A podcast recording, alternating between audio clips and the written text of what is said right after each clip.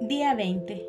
Fueron con rapidez y encontraron a María, a José y al niño acostado en un pesebre, y viéndole contaron lo que se les había dicho acerca del niño, y cuantos los oían se maravillaban de lo que les decían los pastores. María guardaba todo esto y lo meditaba en su corazón.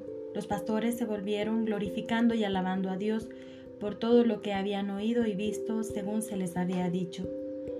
Cuando se hubieron cumplido los ocho días para circuncidar al niño, le dieron el nombre de Jesús impuesto por el ángel antes de ser concebido en el seno.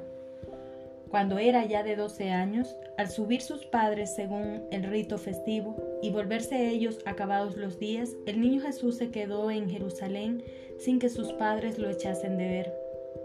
Pensando que estaba en la caravana, anduvieron camino de un día Buscáronle entre parientes y conocidos y al no hallarle, se volvieron a Jerusalén en su búsqueda. Al cabo de tres días lo hallaron en el templo, sentado en medio de los doctores, oyéndolos y preguntándoles. Cuantos le oían quedaban estupefactos de su inteligencia y de sus respuestas. Cuando sus padres lo vieron, quedaron sorprendidos y le dijo su madre, Hijo, ¿por qué has obrado así con nosotros? Mira que tu padre y yo apenados andábamos buscándote. Y él les dijo, ¿por qué me buscaban? ¿No sabían que es necesario que me ocupe en las cosas de mi padre? Ellos no entendieron lo que les decía.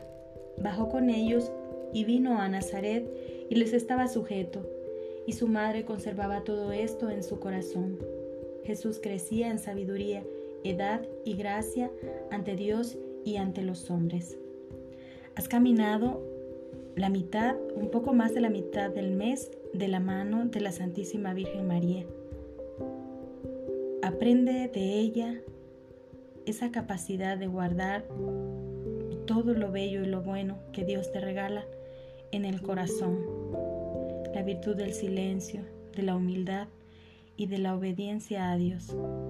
Esta semana estaremos dedicándonos al conocimiento de nuestra Madre Santísima, de sus virtudes, procuremos imitarla y durante toda ella no acostarnos sin rezar el Santo Rosario.